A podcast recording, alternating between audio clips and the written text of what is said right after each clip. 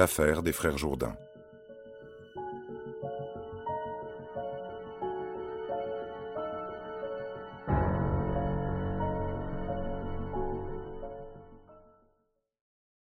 L'affaire des frères Jourdain est un fait divers qui a défrayé la chronique en 1997 à la suite de la disparition de quatre jeunes filles de 16 à 20 ans dans le Pas-de-Calais.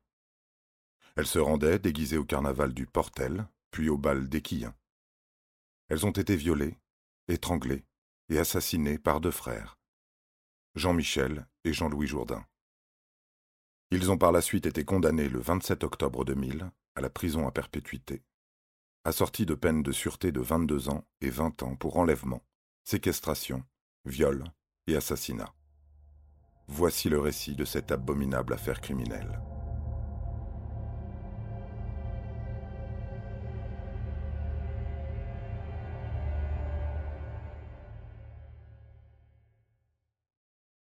Le 11 février 1997, quatre jeunes filles, les sœurs Isabelle et Audrey Ruffin, ainsi que Peggy et Amélie Merlin, âgées de 16 à 20 ans, s'amusent depuis plusieurs jours au carnaval du Portel, dans le Pas-de-Calais.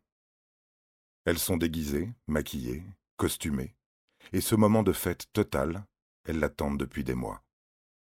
C'est le grand moment d'amusement et de fête pour tous les environs, et beaucoup ne manqueraient pour rien au monde toutes ces réjouissances et cette ferveur populaire. Elles ont décidé de se rendre quatre kilomètres plus loin, au bal des Quillens. Il est très courant que les automobilistes emmènent les carnavaleux, comme on les appelle, qui font du stop pour rejoindre ces deux lieux distants de seulement quelques kilomètres.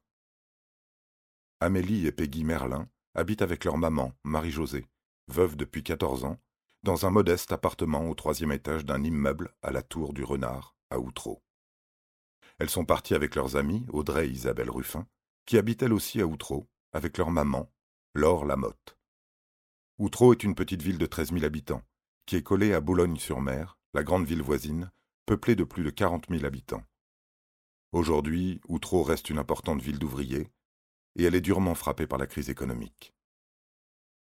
Mais ce soir, la fête bat son plein.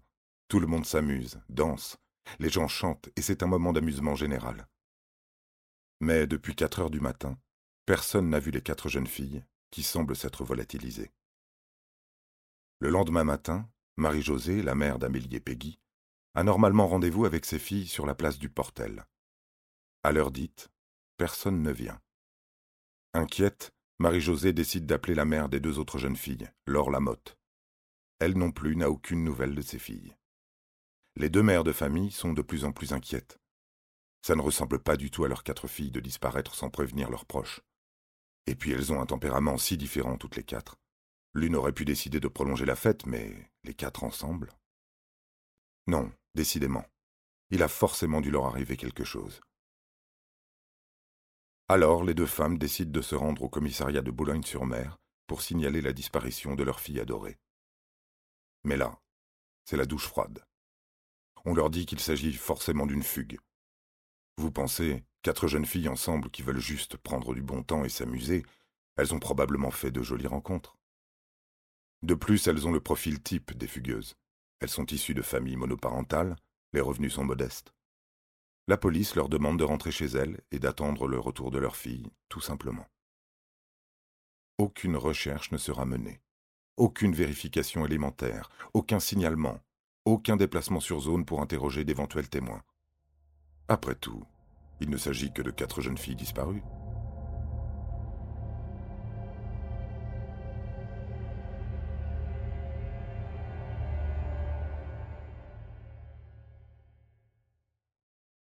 Le 12 février au matin, après deux jours entiers à attendre des nouvelles de leur fille, les deux mères de famille décident de passer à l'action. Et puisque les forces de l'ordre ne veulent pas les prendre au sérieux, elles mobilisent leur entourage, leur famille, leurs voisins, leurs amis. Ils décident de commencer des recherches sur la plage, dans les bois, en ville, dans les zones isolées, bref, de rechercher partout les quatre jeunes filles. Sans succès. Elles se sont littéralement volatilisées. Le lendemain, trois jours après la disparition des filles, un appel anonyme raconte à l'une des mères des filles qu'elle a vu deux types bizarres qui rôdaient, le soir du carnaval, dans une camionnette blanche à rayures vertes. Ils avaient vraiment l'air inquiétants et patibulaires, ces deux types. Si j'étais vous, j'irais retrouver ces bonhommes, leur a dit leur interlocuteur. Laure Lamotte et Marie-Josée Merlin décident d'en parler à un journaliste local, et un article paraît le lendemain dans le journal. À partir de ce moment-là, tout le monde est au courant. L'affaire s'emballe, et les policiers prennent l'affaire au sérieux. La police, réflexion faite, ne croit plus tant que ça à cette histoire de fugue. En plus, les témoignages se multiplient pour signaler les deux hommes, les frères Jean-Louis et Jean-Michel Jourdain. Ils habitent à Dan, à une quinzaine de kilomètres d'Outreau. À Dan, tout le monde se méfie du clan Jourdain, composé de trois frères et de leur père. Ils vivent sur un terrain vague, rempli de ferrailles et d'ordures, et cette famille très asociale, rugueuse, cherche sans arrêt la bagarre ou le scandale. Ils sont dangereux, incontrôlables. Rien qu'au cours de l'année 1996, la mairie de Dan leur a envoyé plus de dix courriers et a édicté deux arrêts municipaux pour essayer de juguler les nuisances qu'ils causent. On leur a demandé notamment de déblayer leur terrain, d'envoyer leurs ferrailles à la déchetterie, d'envoyer leurs enfants à l'école. Les Jourdains sont des asociaux. Ils n'ont pas de diplôme, pas de permis de conduire, n'allaient pas à l'école, ou uniquement quand ils en avaient envie. Lorsqu'ils étaient petits, ils étaient battus et frappés par leur père, qui a fréquenté plusieurs établissements psychiatriques. Mais à partir de l'adolescence, Jean-Louis et Jean-Michel prennent l'ascendant sur leur père, et c'est désormais eux qui le frappent. Leur mère, Jeanne Jourdain, a eu neuf enfants d'une précédente union. Ils ont tous été placés par les services sociaux.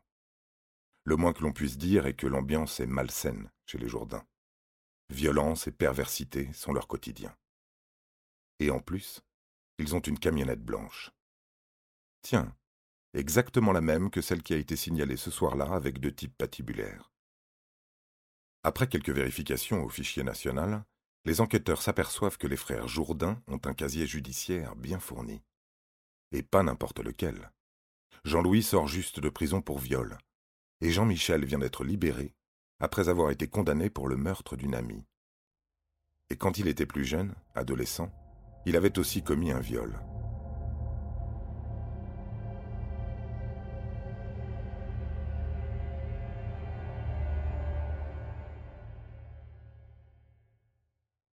L'effroyable scénario commence à se dessiner.